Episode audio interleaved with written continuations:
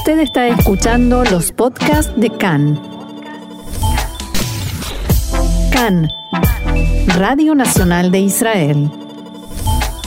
Continuamos aquí en el programa en español de CAN, Radio Nacional de Israel, y es nuestro momento para la reflexión, para pensar en las cosas que nos pasan y que nos rodean, y para eso contamos con la valiosa ayuda de Sabrina Falikov, quien es licenciada en Psicología Clínica. Hola Sabrina, shalom y bienvenida una vez más a CAN. Hola, ¿qué tal? Muchas gracias por la invitación. Un gusto, como siempre, y hoy una vez más vamos a hablar de un tema muy actual, pero muy, muy actual, que es esta indignación que está sacando a la gente a las calles a protestar. Algo así como eh, una, una gran muestra de indignación social. Y mi primera pregunta es, ¿qué es? ¿Qué es la indignación social? Eh, la indignación social es eh, un sentimiento que genera una enorme dosis de ira y enojo que hoy en día está más presente que nunca y lo vemos a través de las manifestaciones y movilizaciones que se están dando en los últimos tiempos, tiene que ver con un sentimiento de decepción, de frustración, ¿no? Eh, parte de un acto que la parte del acto digamos que la persona considera algo injusto, ¿no? Mm. Y se despiertan múltiples reacciones y emociones, ¿no? Aparece cuando nos sentimos amenazados por algo o por alguien. ¿Qué hace que una persona decida salir a la calle a protestar, incluso de una forma muy efusiva, y otra no? se queda en la casa. Eh, o una misma persona en una determinada época de la vida se queda más en su casa mirando las protestas desde el sofá y en otro momento sí, decide y sale a la calle. Em, lo que tiene que ver tiene que ver con eh, una reacción desesperada, ¿no? Es un cúmulo de enojo y es una forma de sacar afuera toda la frustración que uno viene acumulando, porque si bien las manifestaciones empezaron a suceder fuertemente a partir de, la pandemia, son de, digamos, del pasado también, de temas del pasado que tienen que ver con, temas económicos y políticos. Em, digamos, lo que trae la violencia es más violencia, ¿no? Eh, si yo me quedo en mi casa escuchando determinadas noticias que las noticias también son violentas, ¿no? Hay decisiones políticas y económicas que se toman que son violentas, o el silencio mismo es violento también. Claro. Entonces, eso genera en el ser humano mucha impotencia, eh, mucha frustración y decide levantarse y ir tras ello, ¿no? Eh, en un niño lo vemos cuando quiere algo y se enoja y agarra un berrinche, en un adulto, en una manifestación donde lucha por lo que cree merecer y lo que y lo que necesita para su subsistencia en este caso. O sea que la gente que convoca manifestaciones, que eh, saca a la gente a la calle, eh, toca esos puntos para, para convencerlos de que salgan a protestar. Claro, es una, eh, como toda identificación en masa, mm. cada uno de nosotros somos influyentes para el otro, ¿no? Entonces hay un componente terapéutico, ¿no? Psicológico que tiene con lo, que ver con la catarsis en un grupo de personas, ¿no?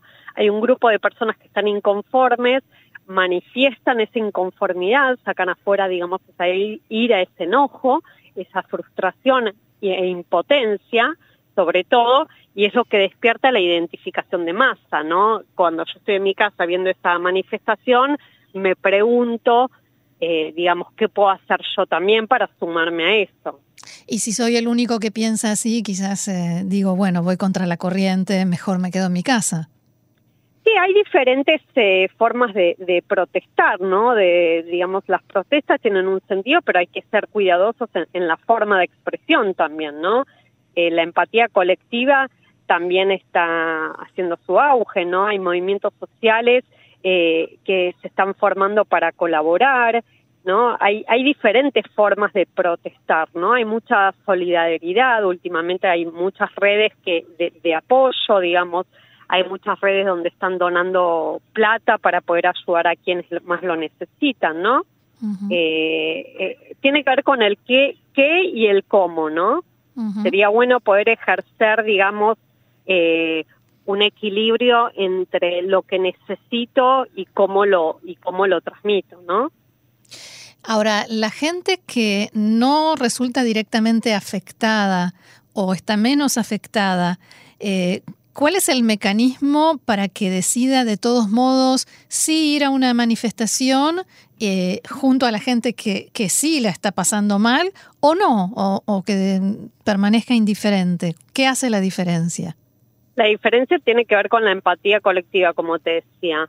Eh, mirar qué necesita el otro, ¿no? Si, si seguimos con la mentalidad de nosotros y ellos, ¿sí? Hmm. Sin reconocer y, y, legitimizar lo que necesita el otro y no aprendimos nada, ¿no? Yo creo que la pandemia un poco nos hace pensar en nosotros como parte de un colectivo. Eh, si pensamos en ellos no tienen trabajo, ellos necesitan plata o ellos son los que eh, sufren violencia, ¿no? Hemos tocado muchos temas en la radio donde hay un, un sector de la sociedad que se ve eh, lastimado, por así decirlo. Me parece que eh, es un poco egoísta y, y, vuelvo a repetir, no hemos aprendido nada. Si, si aplicamos la empatía colectiva que tiene que ver con esto, con no, no hacer diferencia entre nosotros y ellos, y, legitimizar lo que necesita el otro y lo que le pasa al otro es ideal. eh, y por eso mismo, como bien decís, ¿no? En las manifestaciones eh, eh, vemos gente que quizás sí tiene trabajo, pero está colaborando en pos de los demás. O gente que está donando parte de su sueldo a gente que sí lo necesita. Sí. La, el nivel de frustración de la gente tiene relación con el nivel de expectativas que tenía por ahí del gobierno, de las medidas que iba a tomar el gobierno o de las expectativas que generó el propio gobierno y eso tiene relación con la intensidad de la manifestación? Y sí, porque yo creo que lo que se generó es que se, hay un interés personal que se impuso sobre el interés y necesidad social, ¿sí? Entonces esto generó mucha bronca. Eh, digamos, no hay una política clara y unificada, ¿sí? Por otro lado, también es difícil encontrar el equilibrio entre garantizar la, la vida y la salud de la sociedad y abrir la economía y devolver una estabilidad, ¿sí? Ahí hay, hay como un, un, equilibrio que se está perdiendo, tanto en lo económico como en lo político, y que es muy difícil, ¿sí? Porque hay múltiples eh, factores involucrados.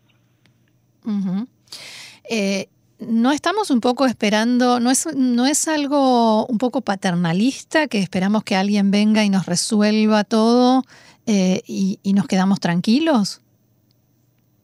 Eh, bueno, por algo existe el poder, ¿no? El poder nos ayuda a organizar, digamos, eh, digamos con poder, eh, digo, hay un gobierno que dirige un país y digamos como ciudadanos uno se debería sentir tranquilo que eligió bien y que a esa persona que eligió está haciendo lo correcto. Eh, la pregunta sería también, siguiendo con lo que vos decís, es qué puedo hacer yo también, ¿sí? Porque si yo me quedo cruzado de brazos pretendiendo que el de arriba, digamos, eh, eh, como vos decís, como esta actitud paternalista nos dirija, es muy cómodo, ¿no? En la zona de confort que en, en alguna oportunidad hemos hablado. Sí. Eh, ¿Qué puedo hacer yo con esto, sí? Hay quienes manifiestan, hay quienes, eh, vuelvo a lo mismo, donan su, su plata sí. para poder ayudar, hay quienes hacen eh, conciencia social a través de las redes, ¿sí? Porque también ese es el tema, el buen uso de las redes. ¿Qué puedo hacer yo? ¿Qué mensaje puedo transmitir yo para que las cosas funcionen y buscar justicia, ¿no? Uh -huh. Sí, es que sería otra manera de manifestar, pero sin salir a la calle, porque hoy en día es otra calle. Sí, lamentablemente es otra calle porque la violencia está trayendo mucha violencia, ¿sí? Y es como el huevo y la gallina que empezó antes, ¿no? ¿Quién empezó a gritar más fuerte o quién empezó a generar más violencia? Uh -huh. eh, entonces hay una violencia eh, de origen, digamos, eh, que, que, de base, digamos, que está como explotando. Eh, y bueno, yo creo que, vuelvo a repetir, lo que hace uno como individuo es muy importante, ¿no? Si yo en las redes, por ejemplo, publico todo el tiempo eh, cosas muy agresivas, de mucha intolerancia, de, agravio social, eh, no sé cuánto estoy ayudando, porque en el inconsciente colectivo, digamos, eso generó un efecto.